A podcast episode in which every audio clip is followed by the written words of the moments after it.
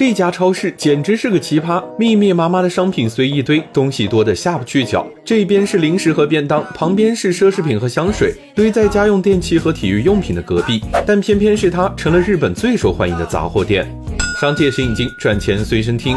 别看堂吉诃德乱，人家故意的。与其说是超市，不如说是一个商品丛林。一家堂吉诃德，面积超过三千平方米，陈列了上万个 SKU。整理那么多商品太麻烦了，干脆就乱放。布局摆设看着像迷宫，却有着非常清晰的动线规划。顾客先会在店门口看到超低价的锚定品，给人一种很便宜的印象。进店之后，主通道是单行道，故意拉长动线，强制消费者看到更多货架。其中高频次低毛率的商品和低频次高毛率的商品交叉摆放。比如说零食毛利低，储存也麻烦，但成交高有引流作用。顾客本来只想买一袋薯片，发现旁边放的泳裤也不错，就这样顺带捎了一件一年也卖不出几件的高毛利产品走。别的超市走进去就能找到想要的，他却想方。设法延长顾客的停留时间，再用暴力堆叠的低价标语让人迷失。逛完一大圈后，才发现自己本来最想买的东西摆在收银台。